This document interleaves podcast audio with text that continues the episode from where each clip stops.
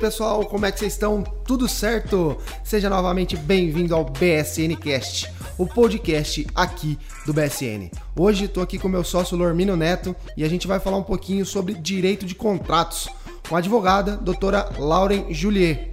É isso aí, pessoal. Vamos aprender um pouco sobre esse universo do direito contratual, que muitas pessoas têm dúvida. Envolve muito direito também extrajudicial, que está muito em alta, principalmente nessa época de pandemia. Vamos então aprender um pouco?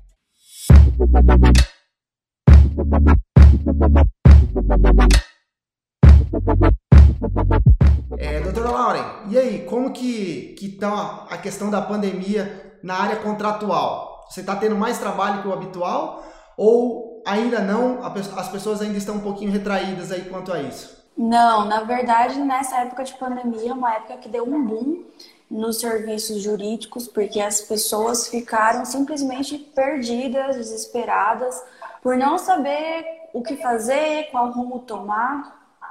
E a verdade é que a maioria dos contratos eles não preveem o que fazer em períodos dessa forma. Eles não preveem o que fazer diante de fatos imprevisíveis, eles não preveem o que fazer se a obrigação do devedor fica muito onerosa ou se se der diante do incumprimento de uma obrigação.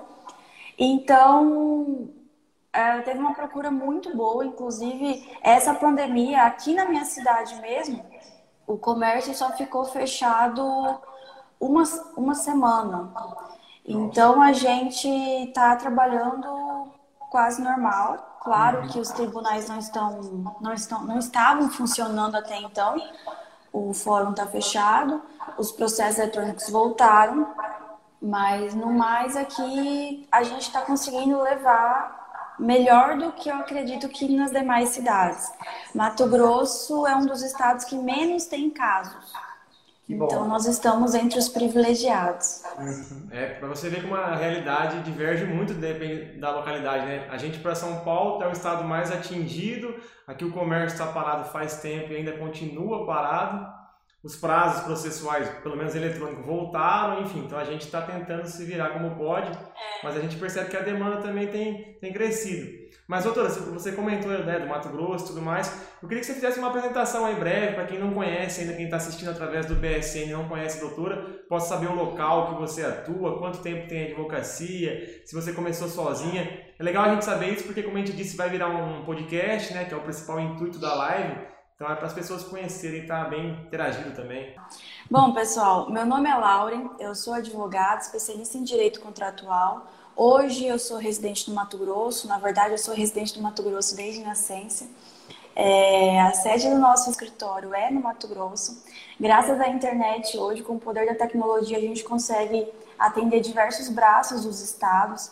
Hoje eu conto com diversos parceiros em diversos estados, isso é muito bom. A tecnologia com certeza veio como uma aliada para a jovem advocacia e para a advocacia num todo. É, de prática, eu tenho oito anos. De advocacia, eu tenho quatro. E, e, especialista, com especialização e tudo mais. É engraçado eu falo isso porque as pessoas sempre vêm perguntar: você é especialista, mas o que, que você fez? Você fez curso livre ou você fez alguma especialização? Não. É, quem é especialista é quem faz especialização. E a gente atua aqui no Mato Grosso já. Eu comecei sozinha, depois eu fui aderindo com outros sócios. A advocacia nós temos que ter parceiros, sempre tentar trabalhar em conjunto, porque eu acredito muito que a advocacia ela só ela só prospera se a gente souber trabalhar em conjunto. Então hoje eu conto com mais quatro sócios. Uh, nosso escritório aqui é full service, então a gente acaba atendendo diversas áreas. E aí eu consigo focar mais na minha área, que é o que eu sou apaixonada.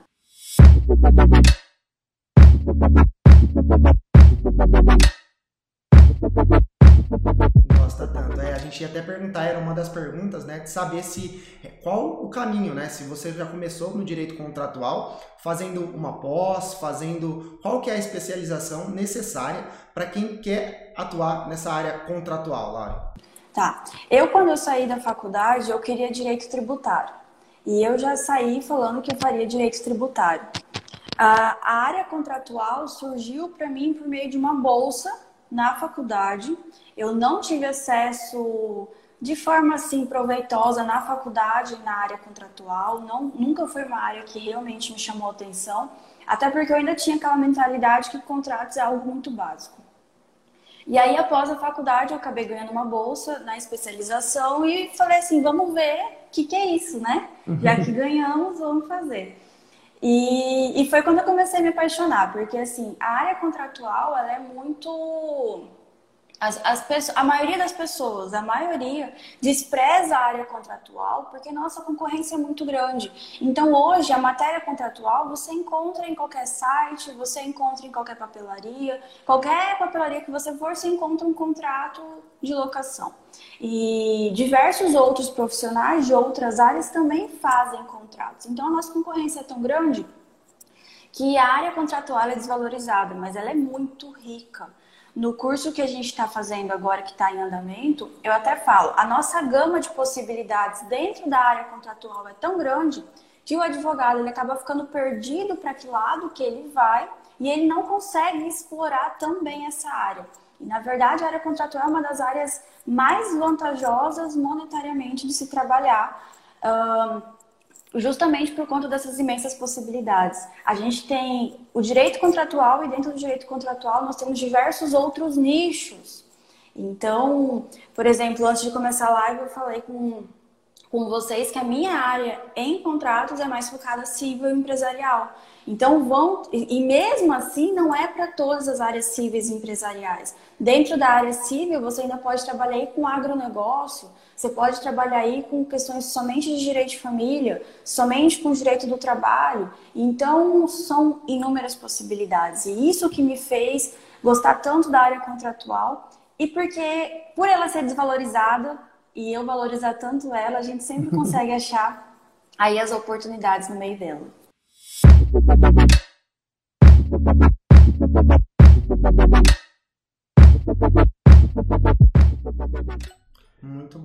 É, Laura, você comentou né, que, que a questão contratual é muito grande. No caso, você mexe mais com empresarial e civil, mas nem, nem assim mexe com tudo. Aí isso me fez lembrar também como a gente conheceu, é, para ver como, como é amplo né, essa questão de contratos. Eu lembro que, que teve um caso algum tempo atrás que um dominador, uma pessoa, um rapaz, eu acho que ele estava açoitando a, a pessoa dominada lá, a moça, e isso surgiu na mídia, só que ele tinha um contrato que permitia ele fazer isso sem ela reclamar. Foi aonde a gente foi comentar um pouquinho desse assunto nos stories, por mais que não é o assunto que a gente mexe no escritório, mas estava todo mundo comentando. E a gente falou assim, e aí, será que esse contrato tem validade? Não tem? A gente, a gente não quis se aprofundar no momento, até porque não é a nossa área. Foi onde que uma das nossas seguidoras, ou seguidor, não, não me lembro, indicou, falou, ó, oh, uma, uma advogada que mexe bastante com essa parte contratual é a Lauren, e eu lembro que você explicou muito bem esse assunto, mas para ver como é, é, amplo, até na questão criminal aí de, de um açoite, a pessoa tinha um contrato, por mais que você explicou que não tinha validade, mas para ver como é amplo, né, Lê? Sim, e Lauren, é, essa advocacia contratual é uma advocacia, me parece, né, posso estar errado, mas uma, uma advocacia mais extrajudicial, né, que a gente não vai tanto para o litígio. Ou não, você, você é, ainda não, não consegue aplicar isso 100% no extrajudicial e as pessoas só procuram quando a bomba já estourou? Não, na verdade, hoje a minha maior demanda contratual é extrajudicial. Eu fujo ao máximo da judicialização, realmente não gosto. Eu só judicializo se for realmente para defender alguma tese muito boa ou se realmente o cliente estiver aí sendo prejudicado.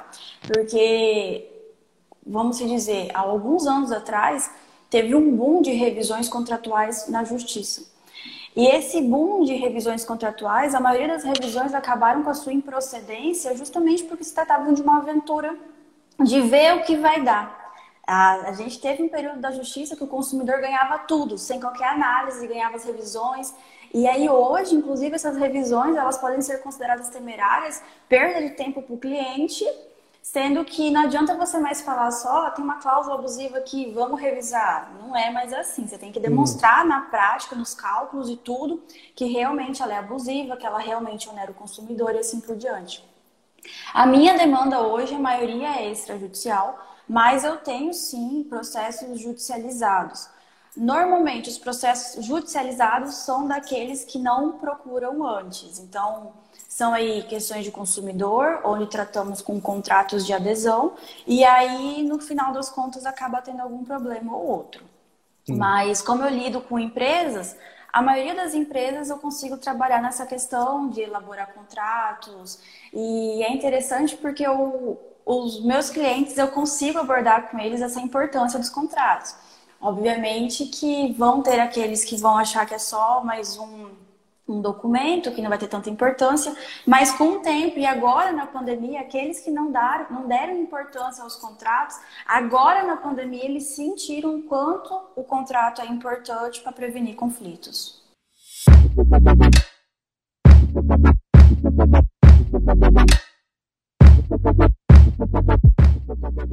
É, realmente, essa questão da advocacia judicial, contenciosa, é, perdão, consultiva no caso, né, ela vem ganhando muito mais força ultimamente, né? Antigamente os advogados levavam na cabeça, o advogado ele tinha que, que entrar na justiça, o advogado depende da justiça, o advogado era, era diretamente ligado à imagem, a um fórum, né, a processo. E hoje a questão consultiva vem ganhando muita, muita, muita força, né? A gente conversou com a, com a Mariana numa live recentemente que, que ela falou que atua no direito imobiliário muito mais extrajudicialmente também. No seu caso, também, direito contratual, muito mais voltado para a questão é, preventiva, consultiva. Queria até, até entender um pouco mais é, da sua opinião a respeito do que, que você vê nesse avanço de, de mudança de pensamento, tanto do cliente quanto do advogado, em buscar mais as atuações extrajudiciais, se é benéfico, enfim, para perder a judicialização mesmo, né? Sim, na verdade, assim, nesse período de pandemia, quem não soube trabalhar com um consultivo, com um preventivo, ficou aí a ver navios, porque os, os tribunais não funcionaram, os alvarás só eram liberados para quem já tinha dinheiro em conta, não corria prazo, então os advogados tiveram que aprender de alguma forma a trabalhar com o extrajudicial. E, e na verdade, o extrajudicial ele é muito vantajoso, tanto para o advogado quanto para o cliente, porque é algo mais rápido de se fazer você pode ganhar aí. Eu vejo muitos advogados falando assim: ah, eu não gosto de trabalhar com extrajudicial porque eu ganho menos. Uhum. Só que se você colocar na ponta do papel os honorários sucumbenciais que você vai ganhar no final de um processo, eles não vão valer a pena. Uh, tem uma, um processo mesmo que a gente ontem estava fazendo um cálculo que ele já está durando mais de 10 anos. Agora que a gente vai passar a receber nossos honorários sucumbenciais, era sobre um contrato de compra e venda que é somente para pedido de reembolso do sinal e durou 10 anos o, o processo, uhum. sendo que se ele tivesse lá no início sido intermediado de alguma forma, é, tentado ser feita essa negociação ou até mesmo ser resolvido na época, 50 mil reais não teriam se tornado 160 mil reais como está hoje. Uhum. Então, você vê essa importância de extrajudicial é economia de tempo, é economia de dinheiro para o cliente e o advogado ele consegue fazer muito mais serviços dentro do extrajudicial do que ficar perdendo do que ficar tendo dor de cabeça, tendo que ir no fórum, tendo que ir despachar com o juiz, tendo que ir na secretaria, pedir para a secretaria mandar processo para o gabinete, para o gabinete devolver para a secretaria, porque eu preciso fazer carga e eu preciso de prazo, eu preciso ser certificado porque o processo não está disponível para eu levar para casa. Então, é tanta dor de cabeça que a gente pode evitar com, com a extrajudicialização, com a questão consultiva, que eu acho uma área apaixonante. Quando a gente fala de contrato, a gente fala de riscos. O contrato ele só existe porque vai dar problema. Se uhum. não existisse o problema, se não existisse o conflito, não precisaria de contrato. Porque senão a gente continuaria igual há séculos atrás, onde as pessoas só apertavam a mão e tudo estava resolvido. Exato. Mas não, o contrato existe justamente para isso, porque vai dar problema, vai ter conflito. E ainda que seja mínimo, vai ter. Então pode acontecer de por exemplo, as partes assinaram hoje um contrato e aí daqui, vamos dizer que é um contrato de prestação continuada, e daqui uns seis meses eles tiveram um pequeno conflito. O devedor não sabia muito bem onde ele deveria pagar, ou ele atrasou e ele não, não, não concorda em pagar, por exemplo, juros e atualização.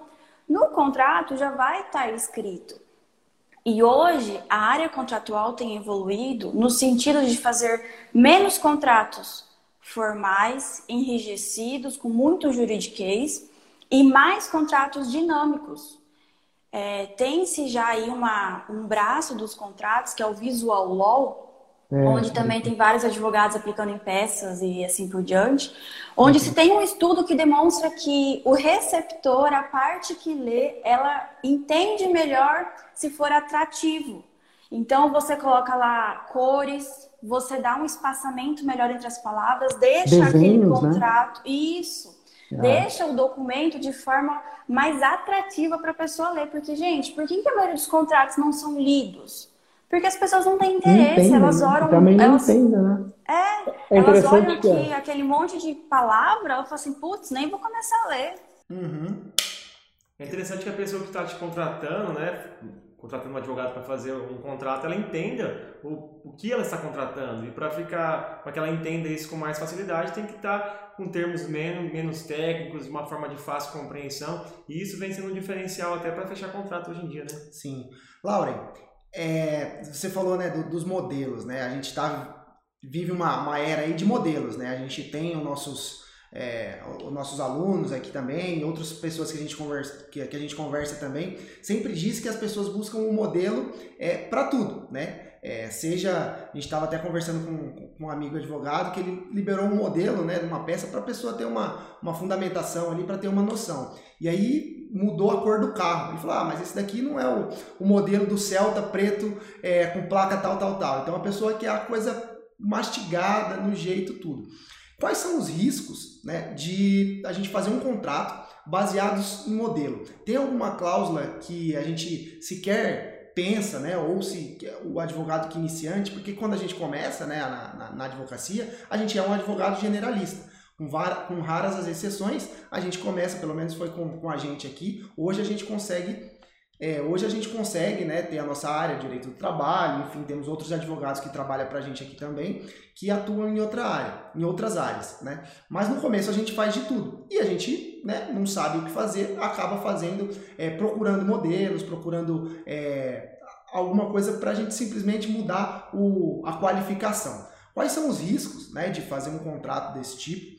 E se tem alguma ferramenta que fala, ó, você até pode pegar um modelo, mas é interessante você olhar tal e tal cláusula, alguma coisa assim que é de suma importância e que o jovem, né, principalmente o nosso público é, do Instagram aqui, o, o, advogado iniciante, não tem esse entendimento porque na faculdade é, muitas vezes essa matéria passou desapercebida e não deu a, a real importância pro, pro direito do, dos contratos, direito empresarial, enfim, né?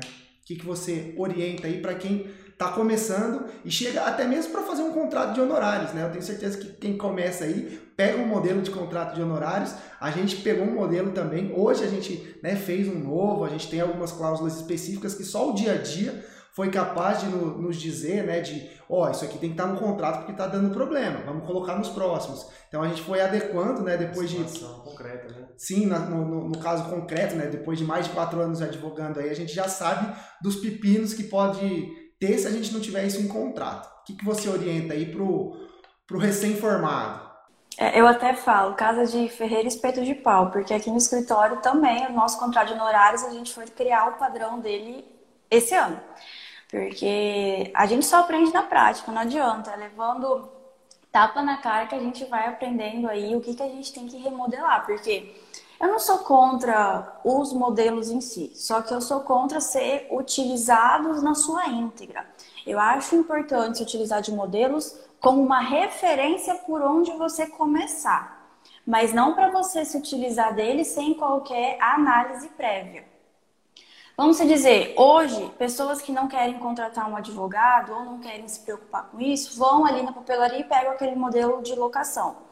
Aquele modelo de locação, por mais básico que ele seja, ele vai dizer que houve uma locação, qual que foi o preço da locação, qual foi o termo inicial, o termo final da locação, as testemunhas, se teve algum fiador e acabou. Então, assim, esse modelo vai ajudar pelo menos a parte demonstrar que existiu aquele negócio entre elas. Beleza. Só que qual é o grande problema de você utilizar os modelos na sua íntegra e sem qualquer análise prévia? Porque os contratos, eles vão se alterar muito entre as partes. Ainda que tenhamos o mesmo objeto, a gente vai ter aí obrigações diversas entre as partes. Vamos pegar um contrato de locação, que é o contrato mais comum aí no cotidiano. Uh, ontem até eu falei isso lá na aula. Podem a, as partes estipular uma cláusula que vai ser o locatário que vai pagar o IPTU. E aí veja, o locatário, a administração pública não vai cobrar o locatário, a administração pública vai cobrar o proprietário do imóvel. Sim. Ainda que tenha um contrato de locação, a administração pública não quer saber. Quem ela vai cobrar é o proprietário. E aí, nesse momento que o proprietário sofre uma execução pela administração pública, ele só vai conseguir cobrar o locatário se ele tiver aí uma, uma cláusula específica na alocação. E isso pode ser negociado entre as partes. Alguns colocam, outros não. E além disso, você já pode colocar que caso o locador receba aí uma intimação de uma execução pela administração pública, como vai decorrer essa ação frente ao locatário. Então você pode colocar que logo que o locador for intimado pela execução fiscal, ele pode aí dentro de um prazo de cinco dias notificar o locatário para que pague a dívida. Sim. Se o locatário não pagar dentro dos cinco dias, Poderá, então, o locador promover ação competente de cobrança. E ainda assim, hoje a gente consegue se utilizar dos negócios jurídicos processuais. Negócios jurídicos processuais são cláusulas que prevêem como as ações daquele contrato vão correr. Então, por exemplo, as partes no contrato já podem renunciar desde logo os recursos, eventuais recursos daquela ação. Uhum. Ou elas podem estipular no contrato desde logo os prazos para contestação, para impugnação. Então, ao invés de colocar lá 15 dias, elas podem colocar que será 5 dias o prazo. Ou ainda, que não será em dias úteis, que será em dias corridos. Então, tudo isso já pode ser estipulado desde o início. O que eu falo é que a gente tem que tentar ao máximo prevenir os riscos. Eles vão ocorrer, eles são evidentes. E tem riscos que são provenientes do negócio, tem riscos que você já sabe que pode vir a acontecer. Não estamos falando de questões imprevisíveis, estamos falando de questões que já são ligadas ao próprio negócio. Então, se você fala de um contrato de locação, a inadimplência do locatário já é algo, um risco, já que você já sabe que pode vir a acontecer. O locatário não pagar o IPTU, você já sabe que isso pode vir a acontecer. O locatário estragar alguma, alguma situação da casa e não pagar por isso, você sabe que isso pode acontecer. Então uhum. você já pode colocar isso no contrato. Como as partes vão agir diante dessa situação? A gente não pode querer depender da interpretação de um terceiro. E terceiro que eu digo aí é um juiz, um mediador, ou até mesmo um árbitro na Câmara de Arbitragem, que hoje os contratos empresariais estão indo muito para o ramo da arbitragem. Hum. Mas depender de um terceiro é muito arriscado, porque esse intérprete imparcial, ele vai decidir, é ele que vai dizer o que as partes vão fazer. E muitas vezes não é o que as partes esperavam. E muitas uhum. vezes as partes não vão sair contentes ainda que com essa decisão. E, e sem contar ainda que essas decisões são morosas. O pessoal fala muito aí da Câmara de Arbitragem, que Câmara de Arbitragem é mais rápida e tudo mais. É, mas eu tenho um processo que já está fazendo aniversário de um ano já. Então, assim, não é nada assim também, tipo, de outro mundo que é o que vai revolucionar. Então, a gente tem que saber aí analisar os riscos, entender que todo negócio tem risco, que por mais que você conheça a pessoa há anos na sua vida, você vai ter problemas. Então, negócios entre famílias são os que mais têm problemas. É. Negócios entre amigos são os que Amigo. mais têm problemas. Então, assim, a gente tem que entender que modelo. Modelo ele ajuda para quê? Para você dizer que aquele negócio aconteceu. E nem sempre também o modelo vai, vai realmente comprovar tudo. Ele só vai dizer que as partes ali, em algum momento da vida, tiveram aquela intenção, formalizaram de alguma forma ali no papel mas ainda assim, algumas vezes você vai ter que entrar com uma ação para declarar a existência daquele negócio diante de um documento frágil. Uhum. Então, o modelo deve ser utilizado como referência do que você precisa ir começar, mas nunca como a única, como a única possibilidade daquele contrato. A gente tem hoje amparo com lei e com jurisprudência. No direito contratual é muito mais prática do que lei. Porque nós temos aí o Código Civil, que abarca regras gerais, e temos diversas legislações específicas. Dentro do direito imobiliário, nós temos diversas legislações específicas. E, e, inclusive, nas leis já trazem o que os contratos têm que, têm que ter. Só que o gancho do, do contrato é prática. Então, por hum. exemplo, se hoje você entra no ramo contratual e você não sabe por onde começar, lê jurisprudência, estuda jurisprudência, porque você vai entender o porquê as pessoas judicializam certos contratos. O porquê que as pessoas estão brigando por conta de locação. Qual que é a demanda de briga de locação? Você já vê a jurisprudência, inclusive já vê o que os tribunais estão decidindo e já coloca no contrato. Você já, prevê, já previne aí de antemão.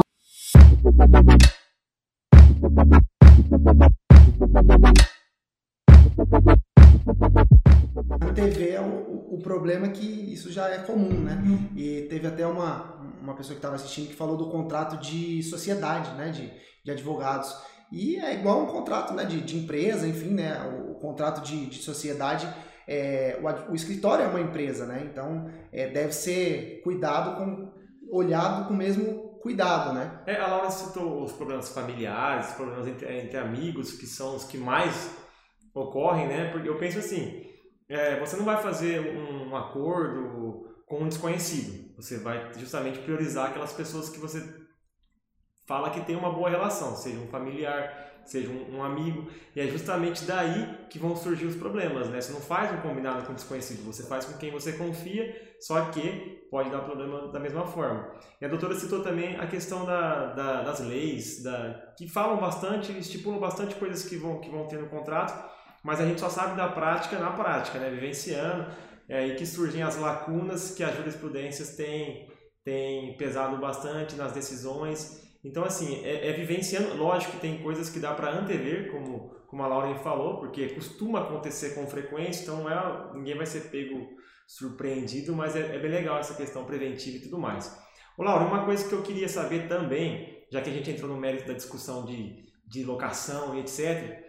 Agora, por causa, em meio à pandemia, teve um amigo meu que me ligou. Na verdade, várias pessoas ligam, dúvidas, mas os amigos já ligam no particular domingo, meia-noite. Mas, enfim, todo mundo meio perdido com essa situação, né? Aí tem um amigo meu que ele tem uma, uma boate, né? Uma casa de festas noturna e tem lá, é um ponto comercial e ele tem que ficar fechado agora por causa dessa proibição de aglomerar pessoas e tudo mais.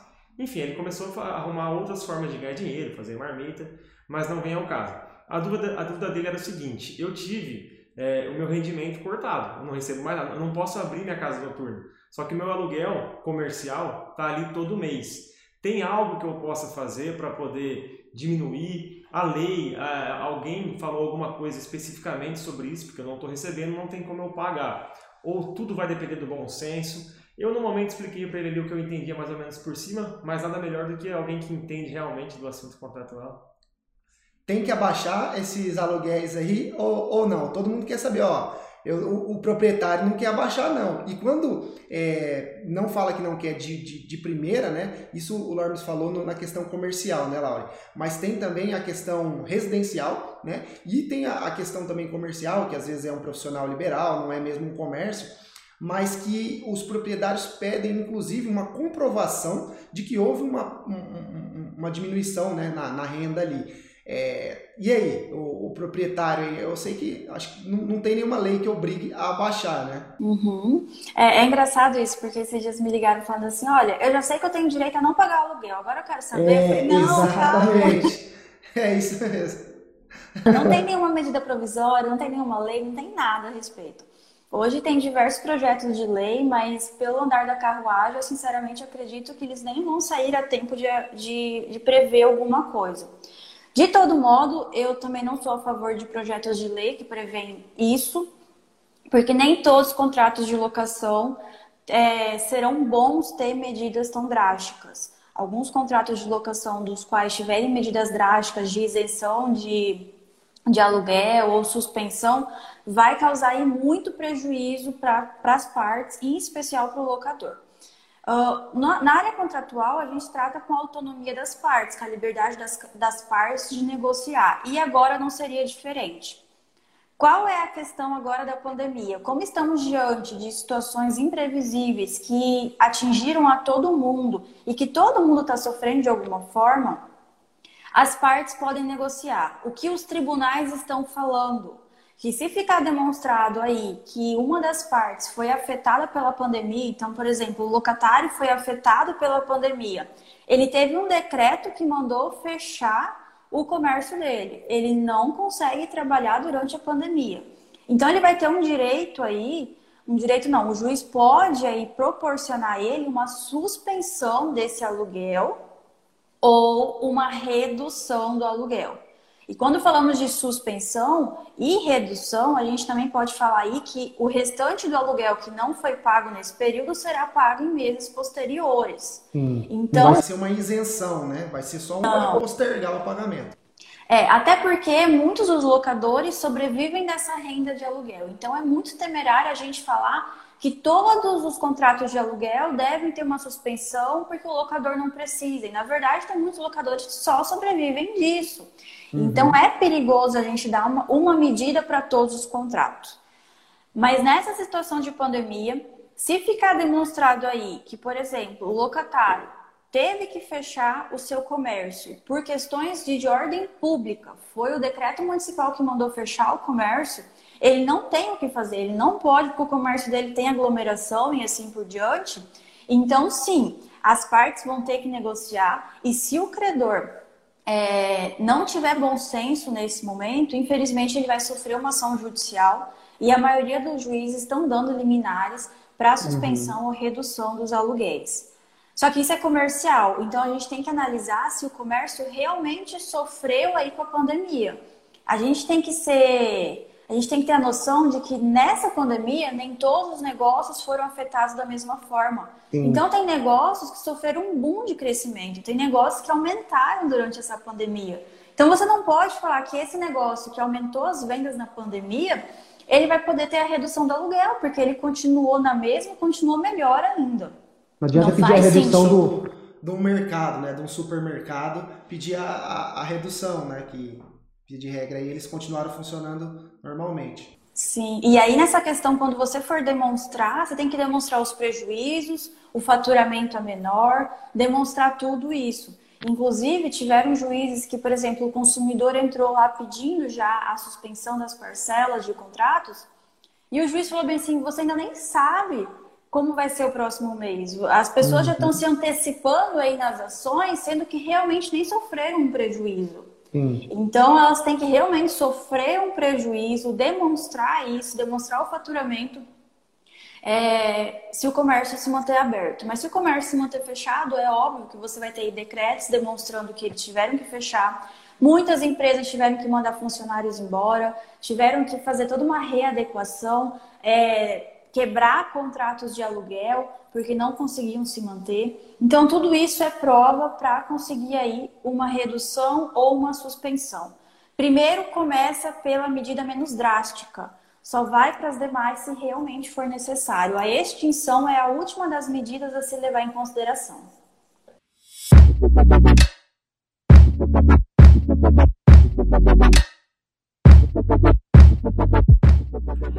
decisão muito nova, né? É, na verdade, uma situação muito nova que todo mundo está tá vivendo agora, ninguém imaginava, foi totalmente sem previsão. Então, vai gerar isso no judiciário muitas decisões judiciais novas também, né? Vai depender muito do entendimento de cada, de cada juiz que vai estar tá analisando caso a caso. Então, assim, e como não saiu nada, igual você falou, né, Laura? Não saiu nada oficial, é, nenhum decreto nesse sentido, eu acho que o bom senso, igual você comentou também, é, de ambas as partes, daquela pessoa que não teve o rendimento reduzido e está querendo pedir só para se valer da situação, ou até mesmo do locador, né, olhando pela outra parte agora, que está lá vendo que, o, que a pessoa que está alugando, né, o locatário está tá sem rendimentos, teve, teve que parar as atividades, enfim, o bom senso ser colocado para ambas as partes, para uma pessoa não pedir sem direito, ou então se pede com direito também para aquele empresário, aquele aquele dono do prédio, na verdade, que está alugando, parar e pensar, pô, não compensa eu fazer um desconto para ele agora do que eu querer cobrar integralmente e depois perder a pessoa que está me pagando certinho ou estava me pagando certinho até então. Acho que tudo isso tem que ser colocado é, não pauta, pode né? ser intransigente, né? Eu acho que todo mundo, né, está é, passando por alguma dificuldade, né? Seja é, financeira e, e, a própria pessoa que está tá alocando ali, né, o dono do imóvel, tem que também ter um, uma flexibilidade. Assim como a pessoa que também está pedindo, né? Não adianta pedir a isenção, falar, oh, não, eu vou ficar três meses sem pagar e é o que eu posso fazer ou eu vou sair do imóvel, né? Porque é, rompe o rendimento daquele que estava recebendo sim, também, é, né? Porque, né, às vezes também quem está pagando, o que acontece? Né? Algumas pessoas vêm procurar a gente e acha que a pessoa que está não tem essa visão que você falou, né, Laura? De a pessoa que está recebendo aluguel às vezes é a única renda. Então a pessoa acha que como a pessoa tem um imóvel, a pessoa não, tal pessoa é rica aí, eu não vou pagar o aluguel da minha casa para ele não. Como é que eu vou pagar o aluguel? Ele tem um monte de casa de aluguel, mas né? mesmo que não for a única renda, as pessoas elas se programam em cima do que elas estão acostumadas a receber. Isso. Vamos supor que ele tenha outra renda, mas é complementar aquele aquele ponto de aluguel dele. Então ele já faz as despesas dele em cima daquilo lá. Por mais que ele tenha uma outra renda, aquilo ali vai atrapalhar ele também. Vamos supor que ele tenha mais de um ponto, todo mundo pare, é complicado. A gente comentou da questão comercial e na questão de residencial mesmo. Se, se a pessoa teve esse problema, né, vamos supor, esse mesmo comerciante, ele mora de aluguel. É, ele, tudo bem, no prédio comercial dele, ele comprovando por meio de um decreto que ele teve que parar, enfim, isso aí vai prejudicar os rendimentos dele vai prejudicar os rendimentos dele para pagar o aluguel comercial, mas também para pagar o aluguel residencial. É, é, é, o mesmo sentido? Você acha que tem o mesmo consenso? Os juízes vão entender no mesmo sentido? Na verdade, o residencial ele vai ser um pouco mais delicado, porque se o contrato não prevê nada a respeito de possibilidade de redução ou de revisão do aluguel, a parte vai ter que demonstrar em justiça que realmente ela foi afetada, que era algo que ela não poderia prever e nem evitar. Então vamos dizer, ah, perdeu o emprego e saiu com uma mão na frente e outra atrás. Ou teve o comércio fechado. Ela vai ter que demonstrar aí de forma clara quais foram os danos que ela teve decorrente dessa pandemia. E que, mais uma vez, foi uma situação que ela não tinha como evitar de acontecer. Porque a gente não pode simplesmente utilizar da pandemia como fundamento para tudo, porque ela não vai ser aqui no Instagram eu tento é, fazer uns quiz de vez em quando com o pessoal de verdades e mentiras da pandemia. E, e, tem muita coisa assim. Ah, nesse contrato aqui vai acontecer isso, nesse outro contrato vai acontecer aquilo. E não é assim. É, eu vejo que uma das. Uh, você falou de residencial, a parte vai ter que demonstrar, comprovar os prejuízos. Mas vamos dizer, um, um dos comércios mais afetados nesse período são os berçários, por exemplo escolas de educação infantil, da qual uhum. não tem como prestar outro serviço senão uhum. aquele presencial. E aí, ontem teve uma cliente que ligou e ela falou assim: Olha, a escola não quer reduzir a mensalidade, ela não quer fazer nada. Ela falou: ou você paga, ou você paga a mensalidade, ou você, ou você paga a multa para rescindir esse contrato. Uhum. Então, veja, essa rigidez nesse momento só vai piorar para a escola. Para a escola, o melhor é manter esses clientes dela, manter essas crianças com, com um contrato vigente, ainda que suspenso, do que depois da pandemia ela perder todas, todas as crianças, porque todo mundo rescindiu e ela não ter mais verba para continuar. Então a gente tem que tomar muito cuidado nesses contratos, tanto de aluguel quanto de escola e outros contratos que têm a duração aí continuada, vamos dizer, contratos de escola e contratos de aluguel normalmente duram aí pelo menos seis meses a um ano. Esses contratos de prestação continuada, a gente tem que ter maior cuidado ainda com eles, porque depois da pandemia eles vão continuar. E se nesse momento o credor não tiver o bom senso de negociar eles, depois da pandemia ele vai ter que fechar as portas porque ele vai perder todos os seus todos consumidores, todos os seus clientes. Exatamente. É uma das essas, essas essa cláusula, né, Laura, que você está dizendo sobre é, o caso de o que, que acontece se perder a renda, o que, que acontece se, se, se algo fora do normal é, ocorrer durante a, a, vigência do contrato, né? Eu acho que poucos contratos é, é, vai ser até uma, uma alteração, né, uma mudança aí que esse que essa pandemia vai trazer é a previsão nos contratos, né, de um de uma hipótese de um, de um caso fortuito aí, de um né? Eu acho que poucos os contratos são aqueles que, que traziam isso. Eu mesmo não, não, não me recordo assim de nenhum contrato específico de falando, ó, em caso de é, né, de, um, de um evento que você não possa controlar, né, principalmente esses contratos de aluguel, de imóvel residencial, é, enfim, contrato de honorários, esses contratos que a gente faz mais no dia a dia, por exemplo, um contrato de financiamento né, de, de um veículo, de um carro, uma moto, que é o que sai mais. Né? Então, é, isso é, é uma das, da, das coisas né, que a gente vai precisar é, olhar, né, ficar atento na hora de elaborar um contrato num período pós-pandemia. Né? É, você já, já, já, orientava os seus alunos dessa forma, de que era preciso é, ter o calcular o imprevisto, né? porque a gente sempre sabe que o imprevisto é, não é tão imprevisto, né? Como a Mariana estava falando segunda, né? Que a gente falou com ela, o imprevisto a gente sabe que vai ter o imprevisto, né? Então a gente chama de imprevisto porque não sei, né? A gente, só, a gente sabe que vai ter, mas não sabe quando, não sabe é, como vai acontecer, mas a gente agora tem que começar a olhar justamente para essa forma mais cautelosa, né? Na hora de elaborar um, um contrato. Você já orientava aí os seus, seus alunos aí dessa forma? Sim, inclusive é, o que a gente tem que ter em mente é justamente isso que você falou. Os problemas eles vão ter, vão ter. Coloca isso na sua cabeça. Não é só, ai, isso aqui é só pra gente ficar bem e, ter, e formalizar esse negócio. Não, vai ter problema. Vai ter, nem que seja uma discussão simples, mas vai ter.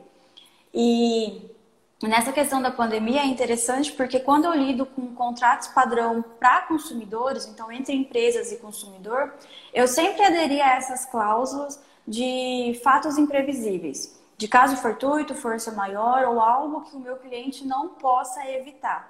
E esse período de pandemia é justamente isso. Então, por exemplo, eu tenho uma empresa que ela é um coworking. Eu fiz um contrato dela com os seus clientes. O coworking, basicamente, para quem não conhece coworking, é, é uma empresa que você compra a hora dela e você pode utilizar do espaço compartilhado por aquela hora por aquele dia, por uma semana, pelo período que você adquire aí. Você compra as horas, os dias e usa de um espaço compartilhado com outros profissionais. E aí o que acontece? Nesse período de pandemia, o município simplesmente mandou fechar o comércio e aquelas pessoas que já tinham é, comprado as horas dela, comprado o período dela de uso do espaço, como que elas iam fazer se elas não poderiam utilizar aquele espaço naquele período? Então, contratos em especial que você lida com o consumidor é de extrema importância que você já preveja. E aí, nesse contrato de coworking específico, eu já havia colocado, por exemplo, que o coworking, diante de uma situação dessa, ou diante de uma ordem pública, é, não seria fato de rescisão, por exemplo, a impossibilidade de uso durante esse período. Uhum. Então, a gente já tenta aí antecipar de alguma forma o que, que poderia acontecer? E a maioria dos casos é o consumidor querer, por exemplo, o dinheiro de volta porque ele não vai poder usar. Então, não, a gente já coloca que isso não vai ser possível nesse período, que vai ter que esperar o período normalizar e aí, posteriormente, se utiliza do crédito. Uhum.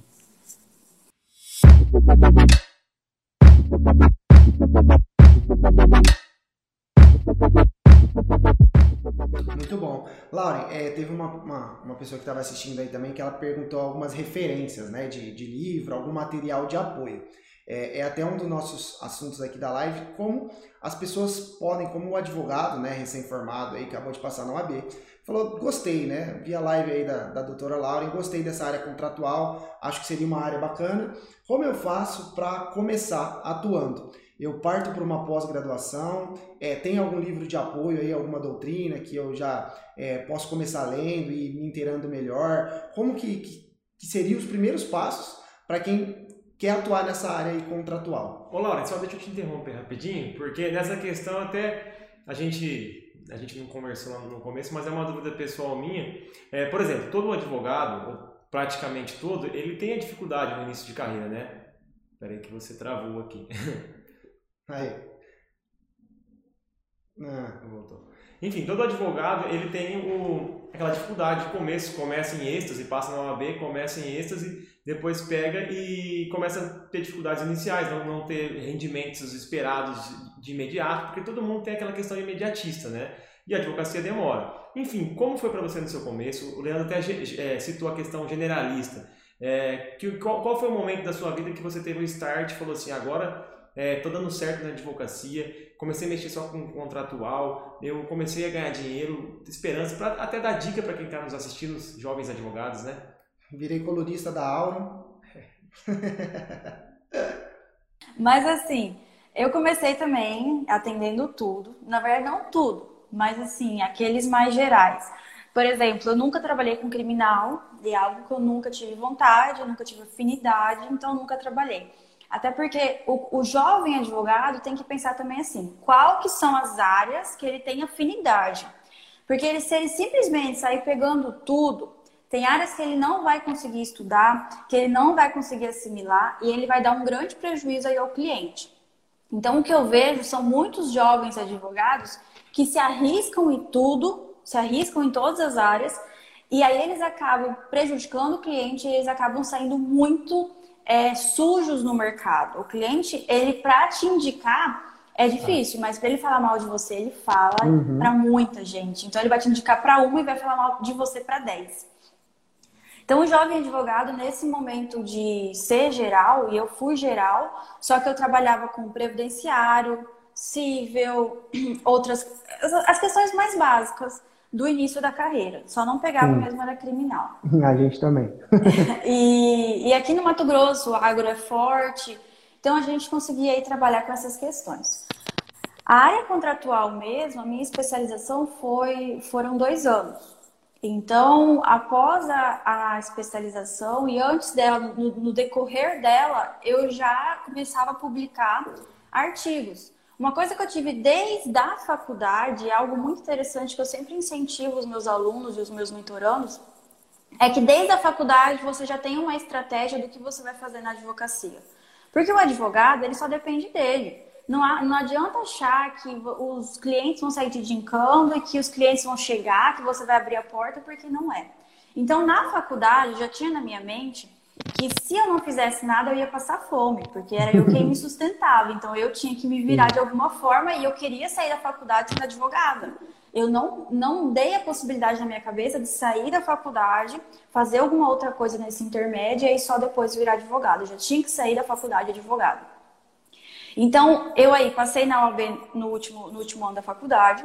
E ainda nesse último ano da faculdade, já comecei a escrever artigos na internet nesse sentido. Então, quando eu saí já e consegui pegar minha carteirinha, eu já conseguia de alguma forma alguns clientes. Inclusive, quando a gente é jovem, muitas vezes a gente não tem tanto relacionamento em associações, em empresas, hum. no comércio. A gente tem mais aquele nosso relacionamento de faculdade, de escola, de pessoas mais da nossa idade.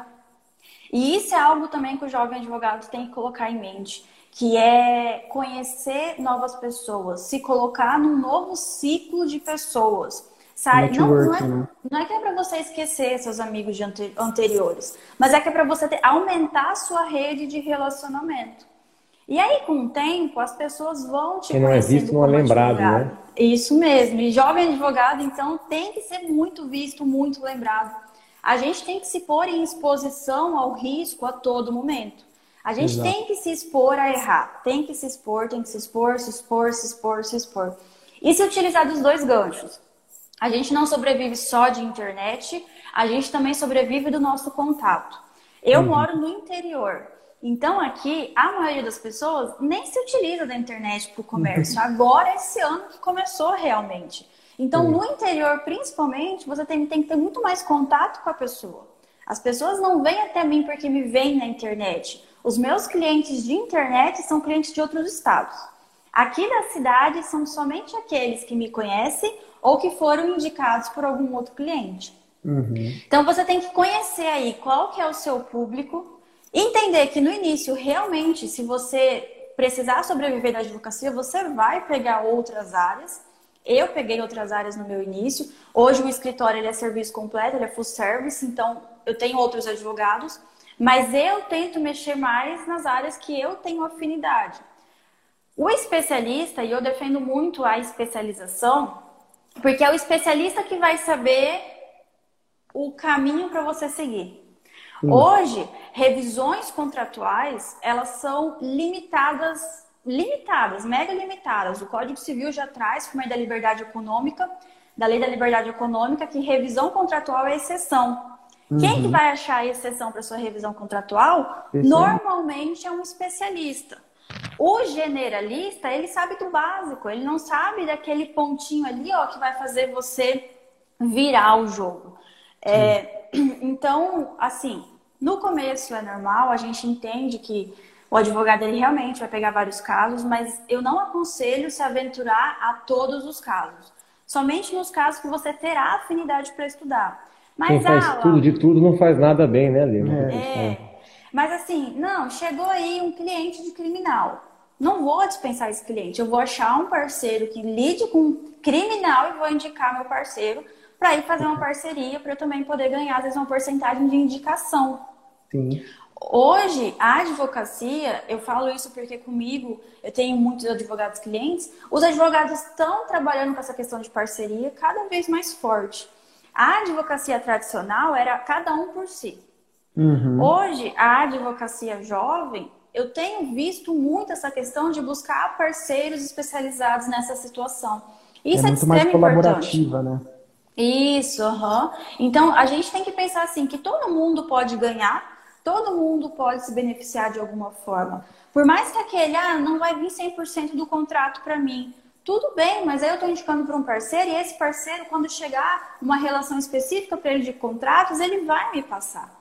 Então eu sempre vou ter um ciclo. Também, né? Fideliza o cliente porque você resolve a situação dele. Você não fala simplesmente não mexo, você arrumou alguém que mexe. Né? Sim.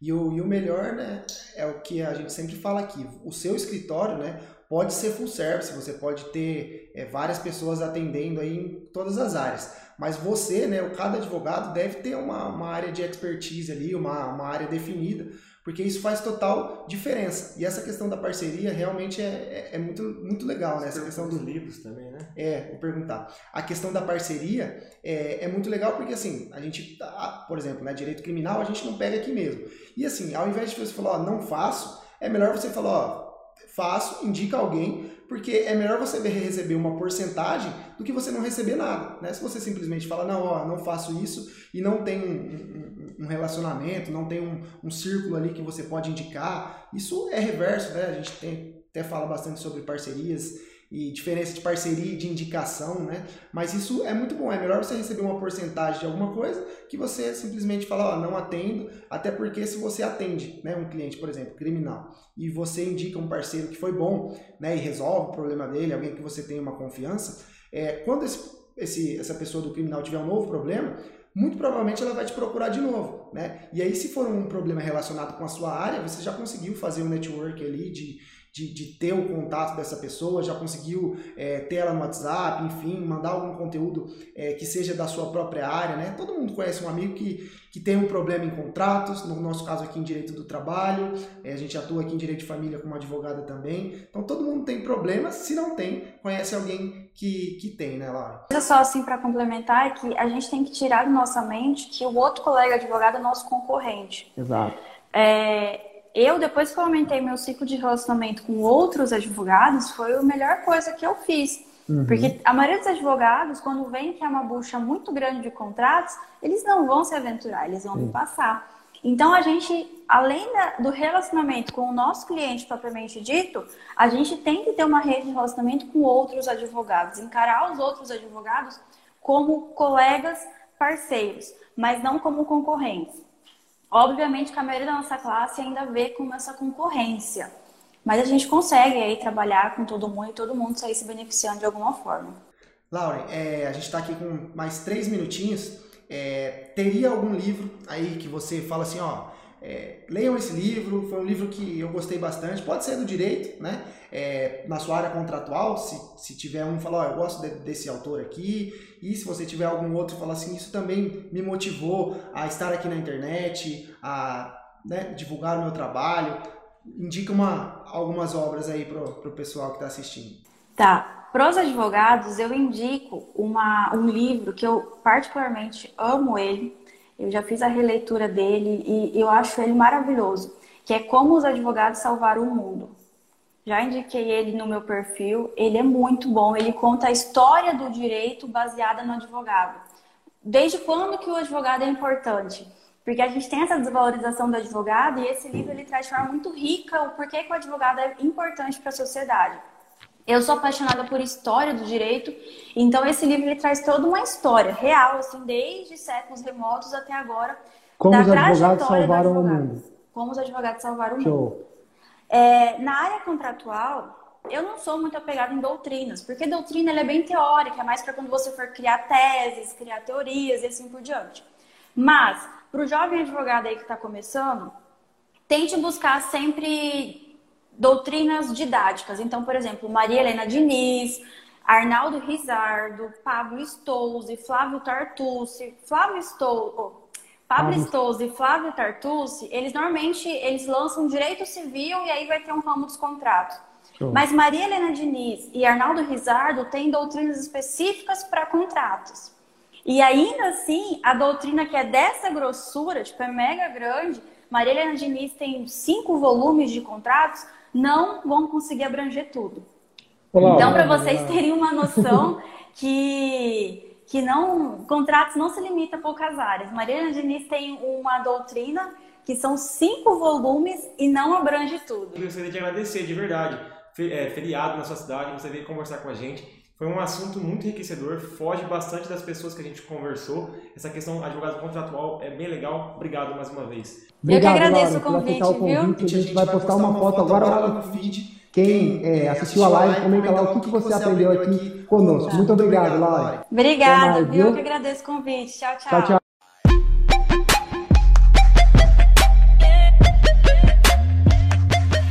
Chegamos então ao final de mais um podcast. Eu com certeza mais uma vez aprendi muito. Foi bem legal esse papo de direito contratual com a doutora Lauren e fico feliz por vocês terem acompanhado a gente até aqui. É isso aí. Se você gostou desse podcast, tira um print, marca a gente lá no Instagram.